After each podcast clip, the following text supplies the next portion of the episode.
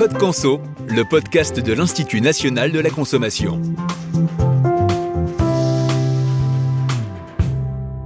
Bienvenue dans Code Conso, le podcast de l'Institut national de la consommation. Sa mission, permettre aux consommateurs de faire de meilleurs choix et d'anticiper tous les enjeux liés à la consommation. Aujourd'hui, je vous propose de découvrir une association sous tutelle de la Direction générale du Trésor, l'ORIAS. Depuis 2007, l'ORIAS a pour but d'immatriculer les intermédiaires en assurance, en opérations de banque et en services de paiement, mais aussi les conseillers en investissement financier et les agents liés de prestataires de services d'investissement, ainsi que les plateformes de crowdfunding. C'est le registre unique qui sert de sorte de permis de travail à ces intermédiaires et vous les utilisez tous les jours sans forcément vous en rendre compte. Comment fonctionne l'ORIAS Qu'est-ce qu'un intermédiaire et en quoi cela vous concerne? Et puis que propose le site de l'ORIAS aux consommateurs? J'ai décidé de mener cette nouvelle enquête auprès de Daisy Fakinetti, secrétaire générale de l'ORIAS. Bonjour Daisy. Bonjour Valérie. Alors je me suis plongée dans un certain nombre de documents pour comprendre ce qu'était l'ORIAS, son périmètre d'action. Je me suis renseignée, disons-le. Outre la description succincte que je viens de faire, Daisy, comment bien définir l'ORIAS? Alors déjà, votre définition était la bonne. Je vous propose juste de la compléter un tout petit peu. Donc l'ORIAS, c'est une association loi 1901 qui exerce dans le cadre d'une mission de délégation de services publics, dont la mission principale est la tenue et la mise à jour du registre unique des intermédiaires en assurance, en opération de banque et services de paiement et en finance, dans lesquels on retrouve les conseillers en investissement financier, effectivement les agents liés et les plateformes de crowdfunding.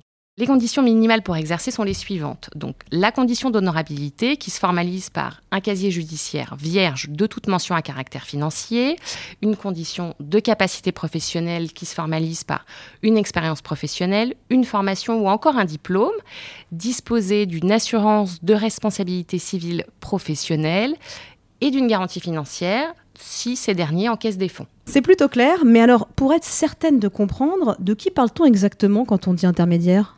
Alors au sein de l'ORIAS, vous pouvez retrouver des intermédiaires en assurance, des intermédiaires en opération de banque et services de paiement, des conseillers en investissement financier, des agents liés, des plateformes de crowdfunding.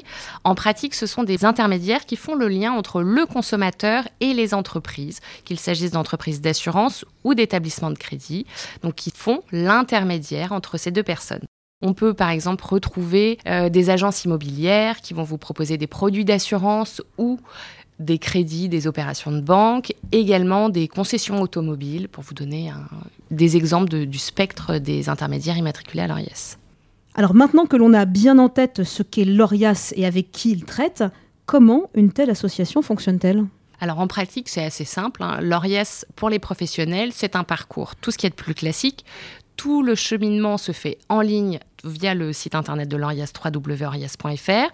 Le professionnel crée son compte, se connecte, choisit la catégorie d'inscription dans laquelle il souhaite exercer. Dépendra donc de cette catégorie d'inscription les conditions à remplir et donc à justifier par des pièces justificatives à fournir, donc les diplômes dont on a parlé juste avant ou les attestations d'assurance le cas échéant. L'ORIAS après vérifiera l'ensemble de ces pièces et transmettra toutes ces demandes à une commission d'immatriculation qui se réunit de façon périodique qui validera les inscriptions et les sorties du registre. Donc pour revenir sur la commission, donc ces membres sont nommés par arrêté du ministre de l'économie. Une fois ces demandes présentées à la commission d'immatriculation, eh bien la commission validera le cas échéant ces demandes et attribuera à chacun des professionnels un numéro d'immatriculation à l'ORIES. Pour revenir sur cette inscription, donc toutes les conditions vérifiées en amont doivent être remplies en continu tout au long de l'immatriculation du professionnel. Si tel n'est pas le cas, eh bien l'intermédiaire peut voir son inscription supprimée ou radiée le cas échéant. Avec ce numéro d'immatriculation fourni à un intermédiaire, ce numéro, on peut le comparer à un numéro de sécurité sociale finalement, puisqu'il est propre à chacune entité qui est immatriculée sur le registre. Donc vous le retrouvez dans les communications des professionnels et surtout, ça vous permet d'aller consulter sur le site de l'ORIAS des informations propres à ce professionnel qui sont mises à jour de façon euh, continue. Alors, fonctionnement de l'ORIAS, qui sont les intermédiaires mais le consommateur, en quoi cela l'aide-t-il? En fait, c'est un réflexe pour le consommateur d'aller consulter le site internet de l'ORIAS. Ça vous permet de vérifier qu'il a la capacité à exercer. Donc on peut considérer que c'est un gage de qualité. Et ce numéro d'immatriculation, finalement, on le rencontre partout euh, pour plusieurs professionnels dans la vie courante.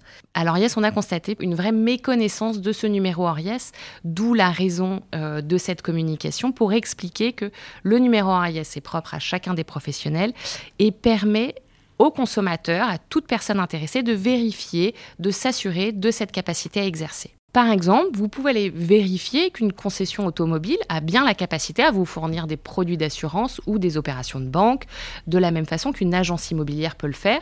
Avec ce numéro d'immatriculation ARIES, eh bien, vous pouvez aller vérifier, consulter l'immatriculation de ce professionnel. Le consommateur est désormais devant son ordinateur sur le www.orias.fr mais concrètement, comment bien utiliser le site de l'ORIAS sur le site internet de l'ORIAS, vous pourrez disposer de deux informations essentielles. La première, bien entendu, c'est d'aller rechercher un intermédiaire pour consulter sa fiche. Vous y trouverez sa dénomination sociale, s'il peut encaisser des fonds le cas échéant, dans quelle catégorie d'inscription il est inscrit, si bien sûr il est toujours inscrit dans cette catégorie d'inscription. Et par ailleurs, l'ORIAS publie chaque année un rapport annuel. Donc ce rapport annuel est disponible sur le www.orias.fr qui vous renseignera sur des éléments statistiques relatifs aux intermédiaires en assurance, banque et finance. Et j'y vois désormais plus clair et les consommateurs sont prêts à aller sur le www.orias.fr.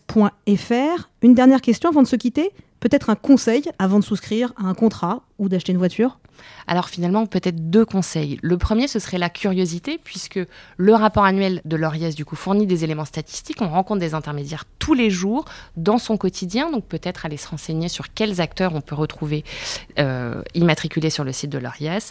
Et le deuxième, c'est effectivement dans le cadre d'un contrat ou d'une opération de banque, d'aller vérifier en amont ou en cours de vie, finalement, le numéro d'immatriculation de l'ORIAS pour obtenir des renseignements propres à chacun des professionnels immatriculés sur le registre.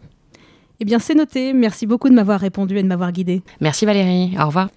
Et c'est la fin de ce neuvième épisode de la saison 1 de Code Conso, le podcast de l'Institut national de la consommation. Vous pouvez réécouter l'ensemble de la série sur vos plateformes habituelles. À très bientôt pour un nouvel épisode.